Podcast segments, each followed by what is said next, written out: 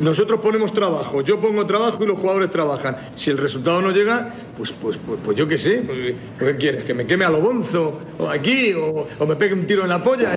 Con César, Alejandro, Sebas y Miguel.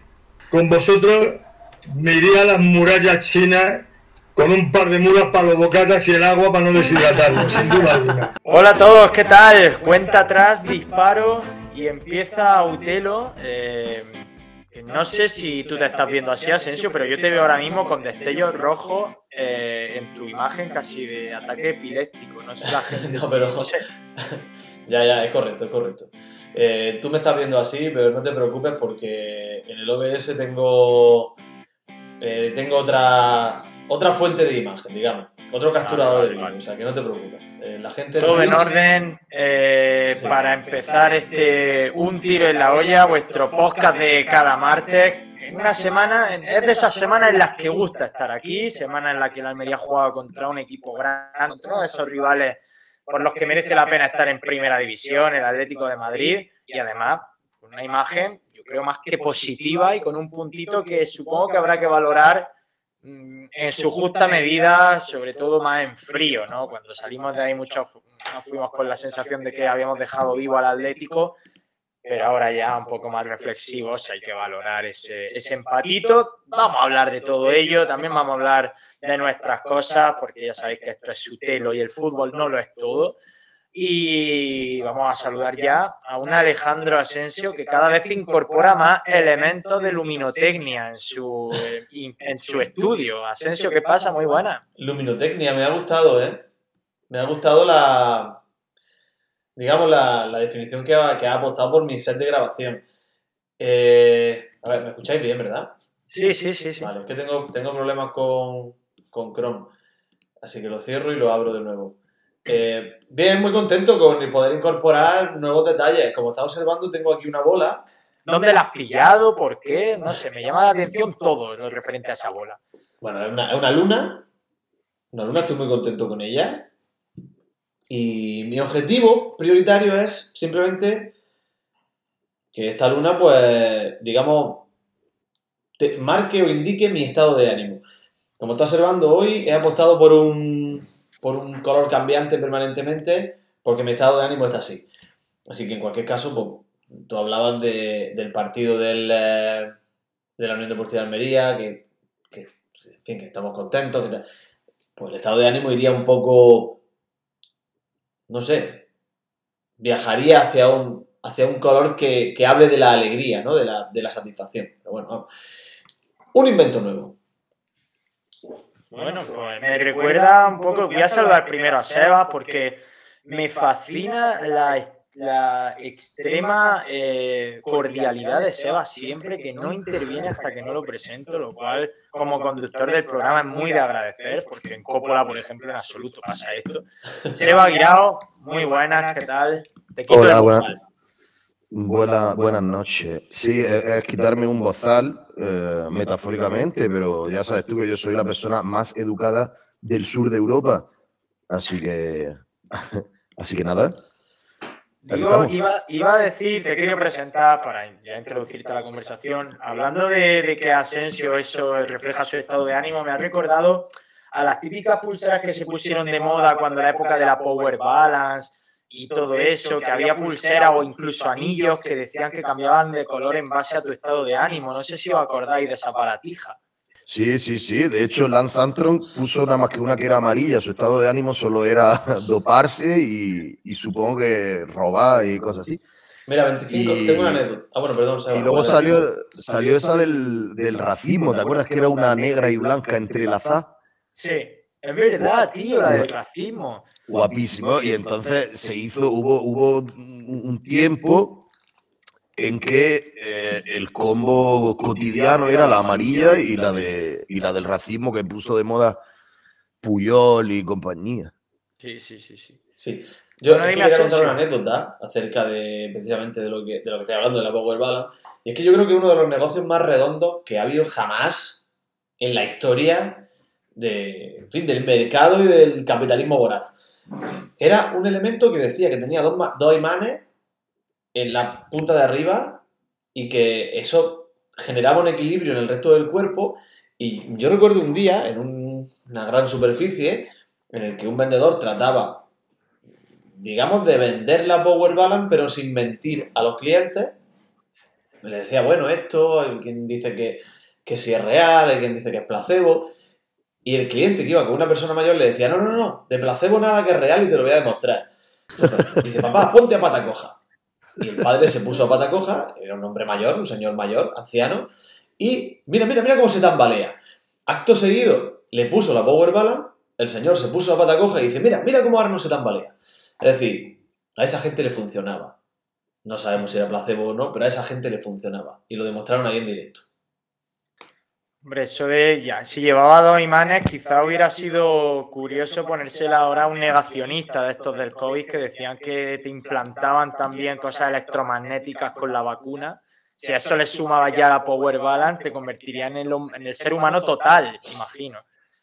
Tú imagínate a Sadik con una Power Balance. Hostia, a Sadik, a Sadik le habría, habría venido muy bien para comprobar si era efectiva o no. Es que Sí, estaríamos hablando ¿dónde- de- del delantero definitivo. Ya, pero ¿dónde se habría puesto Sadik la Power Balance? En No, el, en serio, en el ¿dó- cuello, como, Claro, como un preso. Que, que le lanzara descarga o en el, o en el tobillo. yo de Sadik me lo habría puesto en algo que sea eh, unilateral. Eh, o sea, por ejemplo, eh, me habría operado, me lo habría puesto en el corazón o en el hígado, ¿sabes? No, no algo que haya dos. Porque yo creo que Sadik, si se pone en un tobillo, luego se tiene que poner otra en el otro tobillo, luego en la muñeca, luego en otra muñeca. Yo haría, le habría hecho un, un unilateral. Y así, si se, si se cae, pues ya tiene sentido que se caiga. ¿Te imaginas una power bala que da un infarto y llega el cirujano y dice, no, no, nada de nada de, de- de stent y esto que se pone. No, no, te voy a poner una power balance aquí en el ventrículo izquierdo, que esto va fenómeno. Además, voy a llamar a mi padre y aparece el padre del cirujano ahí en la. en la- Casualmente el padre comercial de Power Balance, claro. Qué bueno. Bueno, nos reímos de power balance, pero hay, hay una cosa que se llama osteopatía, que tiene muchos más años y que tiene, y que tiene un, un chorro de dinero mucho más grande que el Power Balance ¿eh? y lo que le queda por delante. Sí, sí, sí. Mucha risa. y Mucha más. risa. Oye, tengo una, una pequeña divagación, ¿eh? Venga, venga. Antes de que nos metamos en materia, que sé que Seba está deseándolo. Eh, ayer, cuando llegaba al cole, iban dos chavales delante mía y, bueno, pues dos niños, imagínate dos niños de 7 o 8 años cuando llegan a un colegio de que pueden ir hablando, ¿no? Ya cada uno que imagine lo que quiera. Muchas ocasiones cuando son futboleros pues hablan de fútbol.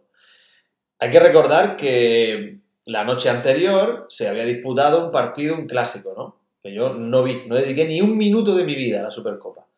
Y estoy muy orgulloso de ello. ¿De qué iban hablando esos niños? De- espero, creo que va a contar la anécdota porque hablan de la Almería, pero me hubiera encantado que estuvieran hablando del Valladolid Rayo, por ejemplo. Pues sí, sí, iban hablando de la Almería. Iban hablando de la Almería, contaban sobre el empate, hablaban de jugadores, eh, pero iban hablando de la Almería, es decir, no es que estuvo el Atlético aquí, de la Almería. Y es una cosa que a mí me emocionó porque el pensar, yo que he vivido eso de primera mano y, y, digamos he comprobado de primera mano qué influencia tenía el fútbol sobre la opinión de los chavales en el colegio, cuando yo veo que dos niños llegan un lunes por la mañana y que su primera conversación es sobre la Almería y no es sobre el Madrid-Barcelona, pues es emocionante. Dios, tío. Eh, Didi. No, iba a decir que ayer estuve, a- ayer fui a la tertulia de Onda Cero y estuve hablando a- fuera, creo que fue fuera de micro, con Manzano del tema de los abonos. Eh, Y bueno, ya sabéis que se han puesto a la venta mil abonos y que prácticamente se han agotado ya en menos de 24 horas, lo cual muestra las ganas que tiene la sociedad almeriense de subirse al proyecto de la Unión Deportiva Almería. No pudo en verano la mayoría de gente y ahora al menos un pequeño porcentaje ha podido. Y, y Manzano a mí me dijo una frase que creo que es cierta, insisto, creo que fue fuera de micro, pero bueno, da igual. Eh, que él percibe que a la gente, porque claro, estuvimos hablando de los precios, de que era muy caro y de que sí, porque es verdad que venían ahora el, el Barça, venía el Betis, venía el Villarreal, pero que él percibe que a la gente cada vez le da más igual quién venga, que a la gente cada vez le importa más el ver a la Almería, simplemente, sea el rival que sea. Es verdad que cuando hay un rival delante de entidad, gusta mucho más ver a tu equipo porque sabes que hay muchas más miradas puestas en él, te puedes engrandecer. Pero yo creo que es cierto lo que dijo ayer, lo que me dijo ayer Manzano, que cada vez la gente se fija más en el Almería y le da un poco más igual lo que rodea al mundo de- del, del espectáculo, del fútbol, en el buen sentido de la palabra, vaya. Mm, Sí, sí, a eso me, a eso me refería. Asensio Creo, quiero ha- confirmar que, Así que ya no tenemos delay. Quiero confirmarlo. se ha ido. No, ahora, no ahora te volvemos a tener Asensio. Pero no me he ido en ningún momento, sí, me había ido. Para ¿Estoy? nosotros sí, pero bueno, si para la gente no, ya está, eso es lo importante. Eh, no lo sé, per- perdonadme de verdad por estos problemas técnicos, no sé a qué se deben, porque está todo en orden, no, no encuentro el, Yo sí, el fallo. yo sí lo sé. ¿A qué? ¿A que soy imbécil, no? No, al, al ponientazo que hace. No, no, no lo sé, debe ser, mi, debe ser mi ordenador. Algo está pasando, no sé si es que se está, actualizando, yo no me lo esperaba, porque va súper lento, no puedo leer el chat, no sé qué es lo que está sucediendo, de verdad. Si vuelve a fallar, me lo decís. Me he puesto los auriculares para evitar el delay, creo que ya no hay delay, ¿no? Bueno, eh, decía que la gente, eh, para resumir un poco, me, me hablabas del- de que la gente está muy enganchada, ¿no? De que la gente está muy enganchada y que cada vez le importa menos el contra quién y le importa más el. Almería. Claro, claro, claro. Sé que a eso es lo que me refería. Que estos dos chavales, estos dos niños, 7, 8 años, eh, entren y lo primero que hablen al llegar a un colegio sea del Almería Atlético de Madrid, de la Almería, ya te digo, que no era Atlético de Madrid, era el Almería. Mm, Y les dé exactamente igual que hubo un clásico la noche anterior. Es muy significativo. Si a eso le sumamos el hecho de que en un día saquen mil abonos a una lista, una prelista de gente que se apuntó con la ilusión de abonarse y que luego le dijiste día antes de, o en el mismo día de la apertura de la campaña de abonados, que no podían abonarse y que estaban muy enfadados, y que esa misma gente ha gastado los mil abonos en un día, estamos hablando de que, de que hay una fiebre almeriensista que yo creo que aquí no hemos vivido nunca. Ah, De hecho, creo que si no hubiera sido por eh, las dimensiones del estadio, este año habríamos batido récord de abonados que creo, y hablo de cabeza, que, sería, que es de 15.000 en el año del ascenso con una Emery. No lo sé, porque en aquel momento el estadio llegó a tener 22.000 espectadores. ¿Puede ser? Sí, pero ahí el, sí, pero ahí el problema no fue de aforo, sino que fue de Precio. de precio. Acuérdate que valía 800 euros un abono en, en preferencia. Sí, me, me puedo acordar, me puedo acordar, sí. Y No, bueno, en tribuna no sé si era 1200 lo que valía en aquella, en Era, aquella un- época. era insultante, sí. Entonces, bueno, pero bueno, que ahora no son tan prohibitivos, a mí me, me parecen caros, como bien he manifestado en numerosas ocasiones, pero creo que aún así se habría batido el récord de abonados si hubiera habido eh, hueco en el, en el estadio. Eh, bueno, ¿queréis que hablemos un poquito del partido? Eh, Pues estaría bien, estaría bien. No sé si. Hombre, si queréis hablamos de la Kings League, pero no sé si la gente ha venido a hablar de la Kings League. vale, pues si os parece, mm, bueno, creo que se me oye, ¿no, Asensio? Sí, perfectamente. Yo te escucho perfectamente. ¿Vosotros estáis Vale, siguiendo yo el a ti-? Sí, ¿no? Yo a ti ahora mismo es que no te veo, mm, ¿vale? Se me ha cortado la señal contigo, pero bueno, te estoy escuchando, que supongo que es lo importante. Por Ya eso no sabía si se me oía a mí. Y, y eso que Por gana. Si me, empezar, si me escuchas y no me ves, Por em- eh, siempre es mejor para ti. sí. Eh, por empezar cronológicamente, fui a hacer previa el otro día. Era un horario que a mí me gustaba bastante a la hora de. Bueno, después de, a la hora de la siesta, ¿no? Después de comer, te permitía comer por la zona, echarte un par de cervezas.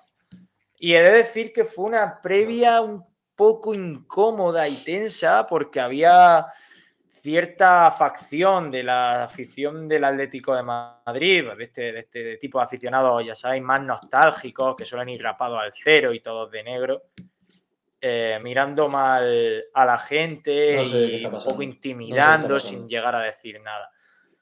Eh, así que el día ya empezó un poco raro. Y eh, bueno, se, se- ¿Se me sigue escuchando? Sí, sí, sí, sí. Todo- Te, te he recuperado, te he recuperado, sí. Sí. Dale. ¿No se me escucha entonces lo que está diciendo? Eh, suponemos que sí. Yo sí. Dale, dale. Vale.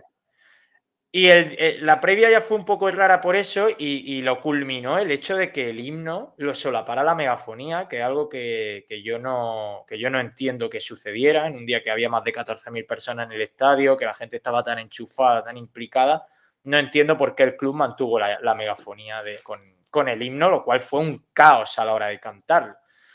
Pero bueno, cuando el árbitro pitó el inicio del partido, todo se normalizó un poco y vivimos un partido para mí bastante entretenido. Pero sí quería dejar constancia de esos dos actos pre-fútbol. Primero, el de la afición del, el de una parte de la afición del Atlético de Madrid eh, y luego el del himno. Bueno, yo lo del himno, eh, tú no lo viste, claro, porque estaba en ese, en ese viaje que haces tú una tarde, como el que va a Ikea. Eh, tú te fuiste a, Ma- a Marruecos, cosas de, cosas de la burguesía, Sí, y... Pero yo ya te lo avisé, que el partido pasado contra la Real Sociedad sucedió exactamente igual. Y en este caso, pues parece que Javi lo está dejando un poquito arriba el volumen para que la gente siga el hilo. Yo, en cuanto a lo del himno, decir que creo que salió bastante mejor que contra la Real Sociedad, hay un problema muy serio. Y es que preferencia vais a un ritmo diferente al resto del estadio. Yo no sé por qué pasa eso. Pero, claro, quizás es porque vosotros no tenéis los. no seguís los videomarcadores. No sé por lo que es. claro, no lo seguimos, Claro, o no que, miramos. o que seguís un videomarcador que va más, más adelantado. No sé cuál es el motivo, pero cuando vosotros ya estáis con el Lololo, nosotros estamos terminando el último verso. Entonces, mientras el estadio no vaya al mismo ritmo, el estadio va, el, el himno va a ser un desastre porque estamos escuchando eh, Es que son cosas que son cosas que solo pasan aquí. Es que tú vas al Villamarín y la gente se acelera también a, a la letra. La- el, el videomarcador te pone la letra, pero claro, al ser a capela, la gente tiende a acelerarlo. Y aquí siempre pasan movidas, tío. El otro día, claro, ¿qué pasó? Pasa lo que te cuento. Tú te aceleras involuntariamente y el tener la megafonía de fondo es, hace que sea caótico, porque la megafonía va por un lado, la otra parte de la afición va por otro, tú vas por otro. O sea, el himno tiene que ser a capela y el ritmo que marque la afición. Ya está. O sea, a esta altura, en 2022, tienes que seguir mirando la letra del himno, vete a tu casa, tío. No leas el vídeo marcado. No te lo digo a ti, no, no lo personifico en ti, digo al aficionado que lo lea. Y, pero sí que quedó bastante bien. Yo creo que cantó la gente, pero fue un caos. Y Javi Galvez, si eh, manteniendo el volumen, para mí solo crea caos. Solo crea caos. O sea, el volumen se tiene que quitar. No puede permanecer más de lo necesario el volumen del himno. Eh, sí, porque básicamente el volumen trata de ayudar y entonces es verdad que yo creo que lo que busca es paliar precisamente esa descoordinación, pero provoca una, una descoordinación mayor porque la mayor parte de la gente, tirando de adverbio al- a muerte, va a capela y no va siguiendo el- la letra. Entonces ahí viene el fallo, creo yo. Pero bueno, en cualquier caso hubo buen ambiente. Al menos a mí me lo pareció. Y Dice Francis que desde la tele se escuchaba más a los de a los del Atleti que, que a los de la Almería. Y me lo han dicho ya, Panta también me lo dijo, porque Panta lo vio por la tele, pero no fue culpa de lo que sucedió en el estadio. Yo Eso creo que es. porque había algún micro más Eso cercano a esa, a esa parte. Porque de hecho yo durante el partido Eso. le dije a, a mis compañeros de grada que yo no estaba escuchando apenas a la afición del Atleti, que me estaba decepcionando bastante. Resulta que sí cantaba, pero no tan Igual- alto como para que yo la oyera. Igual que sucedió cuando vino el Sevilla. La televisión, el micrófono ambiente, se lo pone a ellos. Entonces en televisión se escucha eso. La realidad es que en el estadio nosotros no somos sospechosos de, de mentir ni de intentar autoconvencernos. Nosotros somos bastante autocríticos. Sí, sí, sí. Tanto con el Sevilla como con el Atlético de Madrid, la afición local, como procede y como debe ser así, se, le escuchó, se escuchó de, de manera numerosa y se escuchó por encima. O sea, fuimos capaces. Y eso hay que destacarlo, porque es algo que está bien que sepamos que, que digamos que nos valoremos nosotros mismos. La afición de la Almería ha alcanzado un nivel de madurez capaz de silenciar a aficiones rivales, incluso aficiones con, con la solera y con la tradición a nivel de animación como es el Atlético de Madrid o la del Sevilla. Es decir, que no nos creamos lo que pasa en la tele. Estoy de acuerdo, totalmente de acuerdo. Bueno, ¿y el partido qué os pareció, Sebas? ¿Tú qué? ¿Lo viste? ¿No lo viste? Sí, sí lo vi. Em, Pues eh, no sé qué decirte más allá de la frase hecha de el Atlético tuvo mejor hasta su gol, o sea, mejor dicho, hasta el gol del Almería y el Almería a partir del suyo fue superior. Estaba pensando en que, en primer lugar, al entrenador le salieron bien los cambios iniciales. Mm, y eh, cosa que podría haber creado duda a priori. Pero, pero bueno, al fin y al cabo salieron bien. Sí, sobre todo el Santara de la OZ, ¿no? Que fue el más sorprendente. Bueno, lo de Babich también sorprendió bastante. Pero lo más sorprendente, bueno, lo más sorprendente, a ver, fue una grata sorpresa, mejor dicho, mm, ver que, que Samu Costa no estaba desenchufado. Correcto, muy bien. Estaba desconectado porque se podría haber cabreado durante esta semana sin jugar, no sé qué. Y ahí el tío demostró que, o sea, tiene ganas de trabajar. Sí. más que de jugar fútbol, ¿sabes? Que ya hay que estar malo para tener más ganas de trabajar que de jugar fútbol, ¿no? Pero ese chaval está malo. Luego, sí, luego, bueno, del partido en sí, si es que tampoco hay eh, grandes, ya digo, grandes rasgos, no, yo al menos no tengo mucho más que decir. Lo demás yo creo que lo habréis leído o escuchado de otra, de otra gente. A ver, a mí me parece que pues, cuando tú te vas de ahí del estadio, te vas con, el regomello de decir, joder, podíamos haber ganado. Pero luego la analizas en frío y sí, el Almería para mí dominó, buscó, tuvo intención. Estoy muy orgulloso de lo que vi el Almería. Sí. Pero las ocasiones las puso el Atlético. Eh, luego yo lo he analizado en frío y lo lógico para mí hubiera sido que el partido hubiera acabado 1-3. O sea, el gol que le anulan al Atlético de Madrid, eh, o sea, lo que hace con Dombia es para sentarlo en la grada en lo que queda de temporada. Las que tiene Morata son clamorosas y eso, lógicamente, un equipo top no te lo suele perdonar. Y nos quedamos en el típico partido que siempre juega un equipo pequeño contra un equipo grande. El equipo pequeño juega muy bien, pero el grande te mata. Para mí es el análisis del partido. Eso no quita que para mí me encantara el Almería.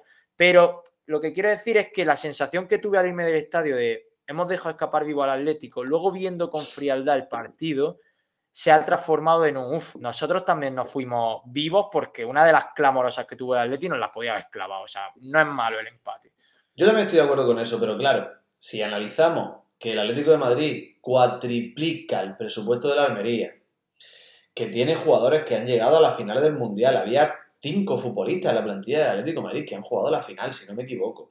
Que tiene otros que han avanzado también ronda en el Mundial. Es decir, estamos hablando de un equipo top, de uno de los 10, 15 mejores equipos del mundo.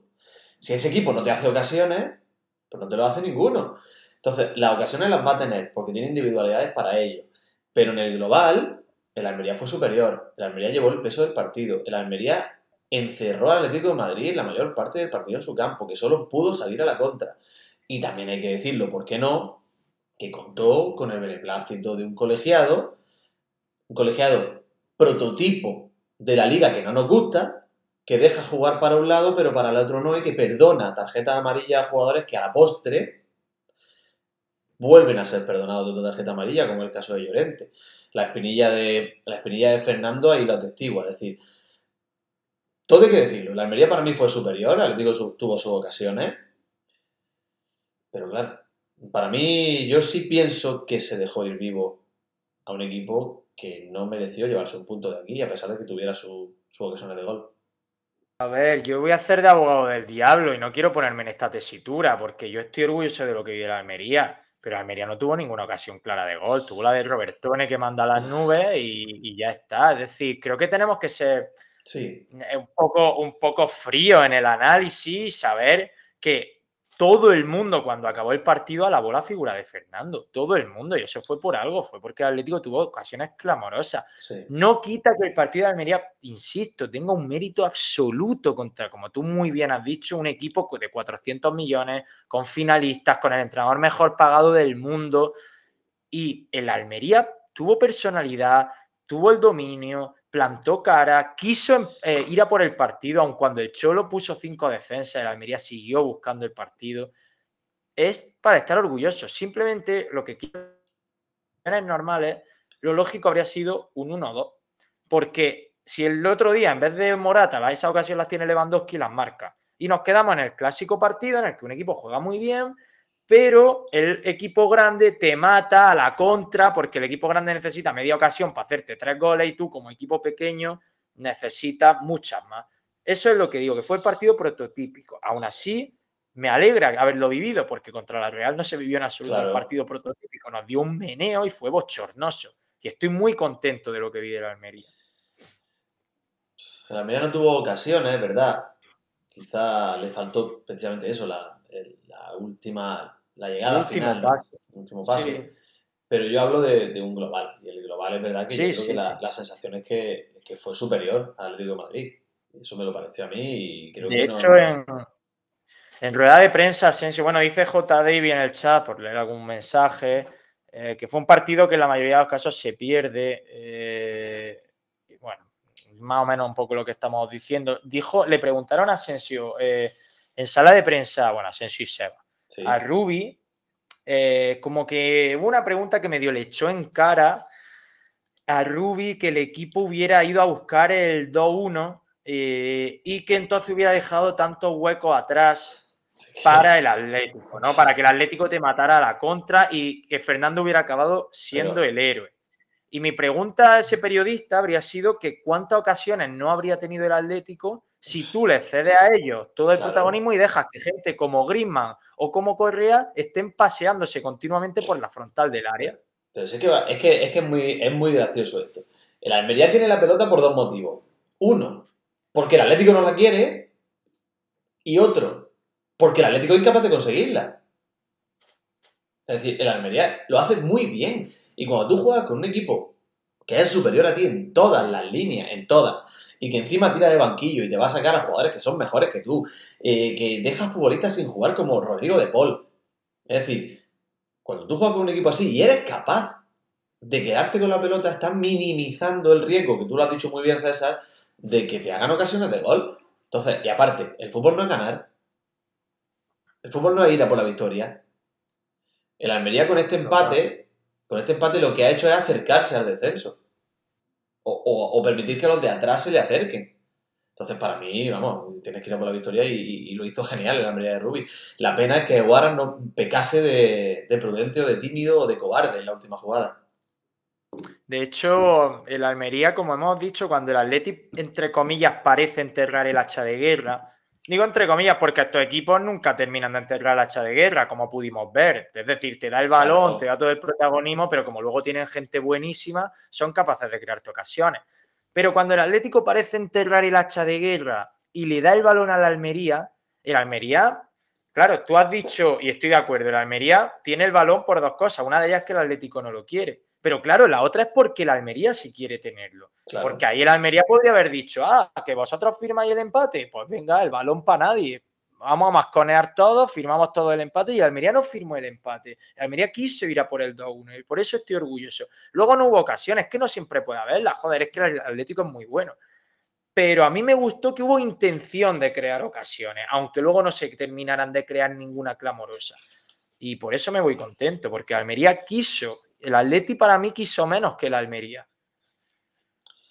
Para ti el mejor del partido, no sé si quieres decir Seba algo. Si quieres me corta. Mm, no, no, no. Bueno, no, para, vosotros el mejor del partido es Fernando? Para mí no. Fernando hace un partidazo. Pero para mí no es el mejor. Eh, ¿Que qué? Perdona, que para ti no es el mejor tampoco. No. Ah, vale. Para mí hace un partidazo, pero es que hay un jugador que hace un partido incluso mejor que el de Fernando y creo que todos sabemos quién es. Sí, por supuesto, es que no hay, que ni que decirlo. Es que todo lo que no sea darle el MVP a Robertone, para mí es un error respetable. Cada uno piensa lo que quiere. Que, que ya te digo que Fernando hace un partidazo escandaloso. Pero yo creo que Robertone, que a otro nivel. Es que es un jugador que va a otro nivel. Pero es que para mí había para mí había dos jugadores diferentes en el campo el domingo. En los 22 que hubo en todo momento en el terreno de juego, uno era Griezmann y otro era Robertone. Eran los dos jugadores diferentes del terreno de juego.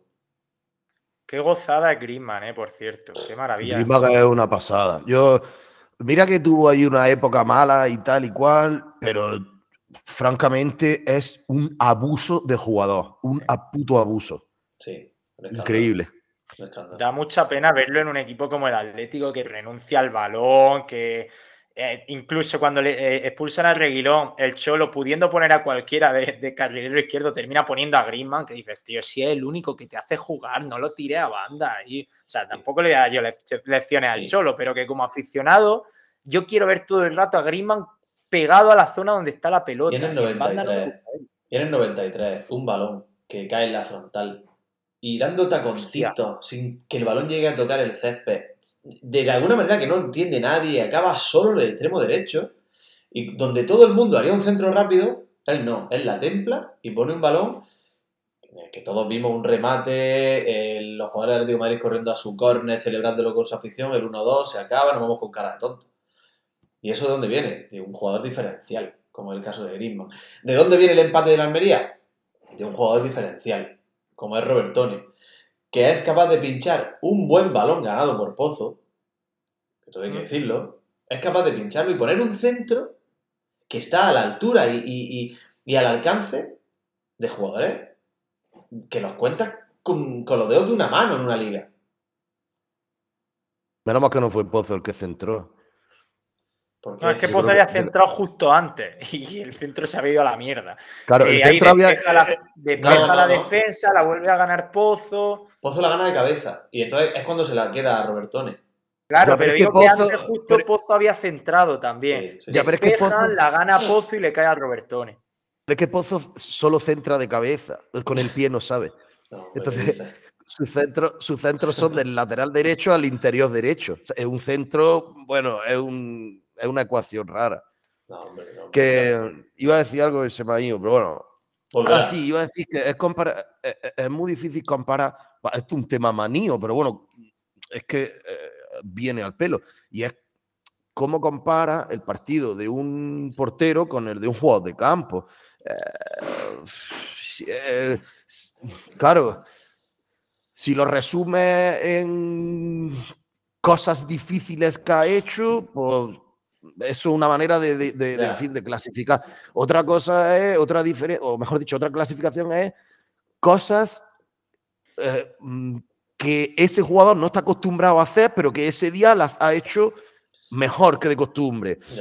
Eh, luego, claro, es, es que los minutos que interviene un portero en el juego, pues no tiene nada que ver con los que interviene un mediocentro, por poner eh, el caso. Entonces, es muy difícil. Eh, al final Pero bueno, supongo que se tiene que valorar lo determinante que ha sido en el marcador final, ¿no? Y en este Claro. caso los dos han sido extremadamente determinantes. Entonces sí. ya es, es elegir a uno y normalmente siempre va a elegir al de campo porque te deja más highlight. Eh, no sé, es que Robertone, por ejemplo, ¿cómo valora la pinchadita que te hace Robertone en el centro del campo en un momento Claro. dado? ¿Cómo se le valora eso a Fernando? ¿Una salida de puño Claro. es el equivalente en Fernando? Y- no lo Claro, sé. no, Y no puede. valora, y no valora al final eh, un partido en global magnífico de Chumi, no lo tiene en cuenta. A lo mejor Chumi también podría ser el mejor del partido. Es decir, todo lo que, lo que diga es injusto. Porque siempre hay un jugador que ha... No, ju- injusto no, es relativo. Ay, bueno, Porque también.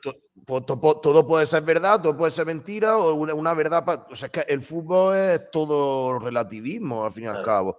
Ah, Es que no, al final que- todo, todo lo que sea un premio individual en un deporte colectivo claro, pero- tiene mucho de relativo No. y mucho de injusto. Claro, es normal. si es que Sí, eso es salvo normal. que sean premios extremadamente objetivos, como el portero que menos goles recibe o el delantero que más goles marca. Pues ahí tampoco hay más que Pero es que valorar. incluso ahí, Exactamente. es que incluso ahí, porque Ya, si tú ya. analizas que el jugador que más goles ha marcado ha marcado 17 de penalti, Ya. o dices los Sí, 8 no, goles... pero, pero- ¿qué? pero el premio es al jugador más goleador, no es al mejor delantero. Claro, es distinto. cuantificable, es lo que tú dices, es objetivo, es cuantificable. Son 27 goles, 27, vale. Pero claro, si nos ponemos a analizar esos 27 goles, pues bueno, por ejemplo, los 8 de Rodri, y aquí tengo que tirar la cuñita que le gusta, que le gusta a Seba, 7 fueron asistencias de Suso. Es decir, Ya, sí, premio- Quizá, pero claro, ahí nadie valoraría la injusticia del premio. Ahí nadie te puede decir, no, me, no Claro. merece ganar la bota de oro porque no.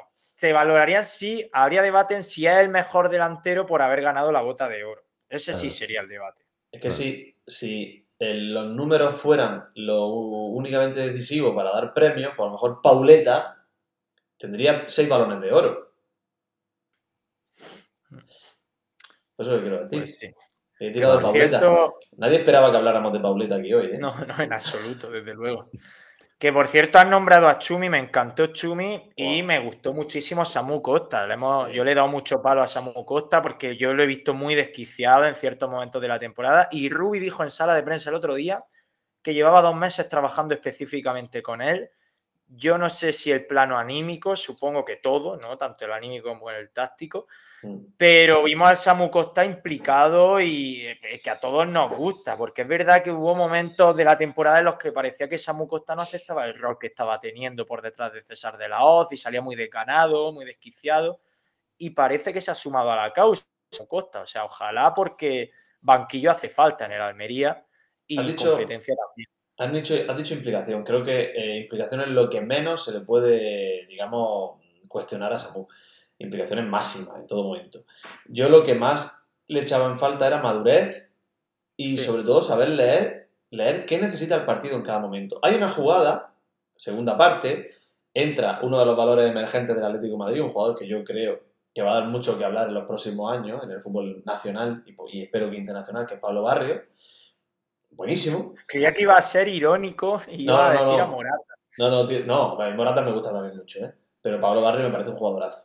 Y... Ya, tío, pero es que a ti te gusta cualquiera. Eso no, vale hombre, tampoco. no, hombre, no, Ese- relativismo. Du- Duvalier no me gustaba. Y Estupiñán tampoco. Ya, pero es que según tu dicho, hace falta madurez y que sepa leer. No, hombre, no. Ya, pero podría ser un kiwi. Es que.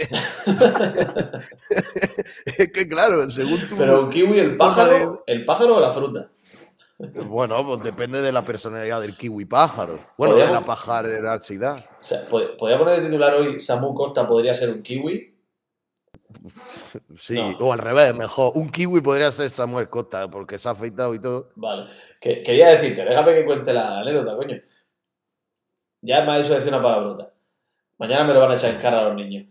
Eh, que hay una jugada en la derecha en la que llega Pablo Barrio y Samu tira de veteranía y conociendo el impulso de un niño es capaz de colocarse en medio con algo que a mí no me gusta nada, que son ese tipo de faltas, pero bueno, él sacó una falta que a su equipo pues le vino muy bien. Es decir, Samu actuó como veterano ante otro futbolista que había en el terreno de juego y eso para mí es destacable. Sí, sí, sí, sin duda. Hay quien dice que todo es porque se ha afeitado la barba por fin, ¿eh? Y se ha quitado el Que pelo, vuelve a ser como el Samu Costa imberbe que llegó aquí que nos cautivó a todos. Que no, que nosotros queremos un Samu Costa que baje a desayunar en chancla en pleno mes de febrero. Queremos eso. Totalmente. Eh, eh, una cosa, antes de despedirnos, porque nos tenemos que ir, son- se va a las 8, zarpa, ya son 6 minutos tarde. Eh, anoche estuve un rato de casualidad en sonido indálico, eh, porque hicimos directo en Coppola, le hicimos raid a sonido indálico y bueno, entré un rato a hablar con ellos. Y tienen unas votaciones que me, me divirtieron mucho porque votan al Dandy, al mejor Sí. y a no sé quién más. Eh, eran tres votos. Y luego votan al Coña Coñera, que puede ser, es como un momento o cómico, o infame, o malo, o esperpéntico. Pues, por ejemplo, votaron, uno votó el momento de la megafonía, otro votó tal. Y yo elegí para votar una, algo que has tocado tú de refilón, Asensio, pero en el momento coña coñera voté la contra de Guaras. Que dieron Madre ganas de bajar al césped y cogerlo de la pechera y zarandearlo. La tío. Ahí estuve a punto de. Tú sabes que en los últimos partidos soy aficionado a lesionarme yo en, en la grada. Sabes que con el gol de Sadik, eh, en Leganés, recibí un golpe en el codo y que me tuvo 10 minutos convaleciente. Ayer, bueno, el, el domingo, mi vecino de delante hizo un gesto hacia atrás con la cabeza, yo lo hice hacia adelante. El impacto estuvo cerquísima, jamás había estado yo tan cerca de abrirme la cabeza siendo aficionado de, de la Unión Deportiva de Almería como, como con esa contra que Guara desperdició. ¿Por qué la desperdicia? Dar el balón en largo a, Luis Suárez y que se pelee con los centrales. Pero ¿cómo dar lugar a eso?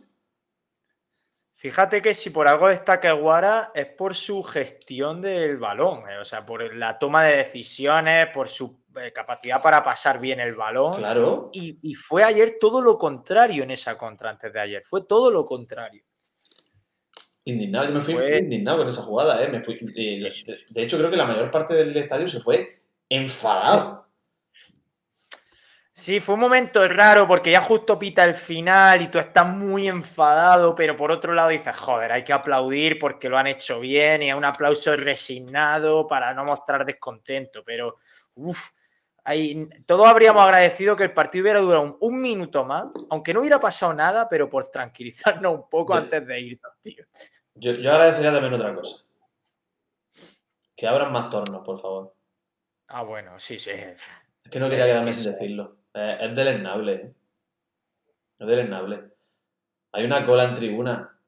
Llega la cola a, a la- a- a donde también que esa es otra. Entrando y saliendo coches que como no se ha visto nunca dentro de lo que es del recinto. Que yo no sé cómo hay tanta gente con necesidad de aparcar el coche ahí. En, en- en preferencia llega casi al bye bye en hora punta la cola. Pues en tribuna Es no te que Asensio, hay las mismas puertas abiertas en 2023 que cuando éramos 5.000 abonados en 2005. Que de verdad, que, que alguien se lo mire eso. Que es que ya por, ya por seguridad. O sea, tú imagínate en tribuna, entrando y saliendo coches. Ah, disparate, yo no sé cuántos cientos de coches habrá dentro. Que eso en preferencia nos pasa. La fila que llega hasta el control donde están los guardias de seguridad en la puerta, en la puerta que controlan el acceso a los vehículos. Es un disparate. Disparate. Vamos a abrir más tornos. Vamos a hacer algo para agilizar eso. Me alegra que hayas sacado el tema antes de despedirnos porque a mí se me iba a olvidar y también estaba enfadado con eso. Y fíjate que lo podía haber incluido en, los esperpentos vividos en la previa, pero, pero se me ha pasado. Eh, bueno, Seba, eh, te dejamos volar ya. Sí, Fuera. seguid vosotros si queréis y le No, dais da más igual. besos a la gente, yo qué sé. No te preocupes. Yo es que me tengo que ir. Hemos hecho, que hemos hecho casi una hora con la tontería, ¿eh? Sí, pero, 53 pero, minutos. pero un desastre. Estoy muy descontento con Bueno. la gestión del directo. No sé lo que pasa. Estoy. Pero la última media hora esto ha ido rodado, es quédate Sí. con eso. Claro, pero no puedo ni leer el chat. No sé qué están diciendo esta gente. Ya, tú no dirás nada Bueno. importante. Si no dices nunca nada Tienes importante. que Raulín- poner, tienes que Raulín poner más está- torno, hombre. Raulín es el que está activo, que dice que él nunca criticaría a Rubi por ser ambicioso y le pide que lo sea, y que muy pocas veces funciona encerrarse contra los grandes. Raulín sí dice cosas importantes. Bueno, y más, y algunos más también dicen cosas importantes. Era una Sí, broma, sí, ¿eh? Así que nada, Asensio, vamos cortando esto. Muchas gracias por este ratito y por haber y por haber perdido años de vida a cambio de Utelo, que sé que lo has pasado mal en este directo. No, no, no lo he pasado mal, ¿eh? No lo he pasado mal. Pero bueno, e- esto es Dice la Miguel Kur, dice Miguel Kur que la próxima vez dejes que Guaras controle el directo. seguro, seguro que es conservador. Y no tiene problema porque no busca cosas nuevas. Al final se va a lo básico, a lo sencillo. No, va, no le va a pasar como a mí. Yo, yo que hubiera hecho un pase largo a Luis Suárez para que Luis Suárez se peleara con los centrales. Ese es el directo dirigido por mí. O sea, necesitáis un directo dirigido por Eguara. Efectivamente, porque como lo dirija Luis Suárez, no sé lo que puede pasar aquí. O si lo dirige Ramazani, pues imagínate, pues acabará eh, cambiando de escena cada, cada 10 segundos. Aparecerá un... una raya a los dos minutos de empezar. Esto es un desastre. En fin, pues nada, aquí lo vamos a dejar. Muchísimas gracias a todos los que habéis estado esta horita con nosotros en Utelo. Perdón por las dificultades técnicas, pero este al final no deja de ser el espíritu, el espíritu utelista. Y el último tramo ha ido bien, hemos podido hablar del Atleti, hemos podido hablar de todo un poco. Gracias a la gente que nos ha acompañado y nos vemos muy pronto, ya sabéis, todos los martes aquí seguro y a lo mejor entre semanas pues con otro directito entre Sí, sí. medias. Quiero, quiero hacer cositas, ¿eh? Ah, chao. Se vienen cositas. Sí, chao, chao, chao.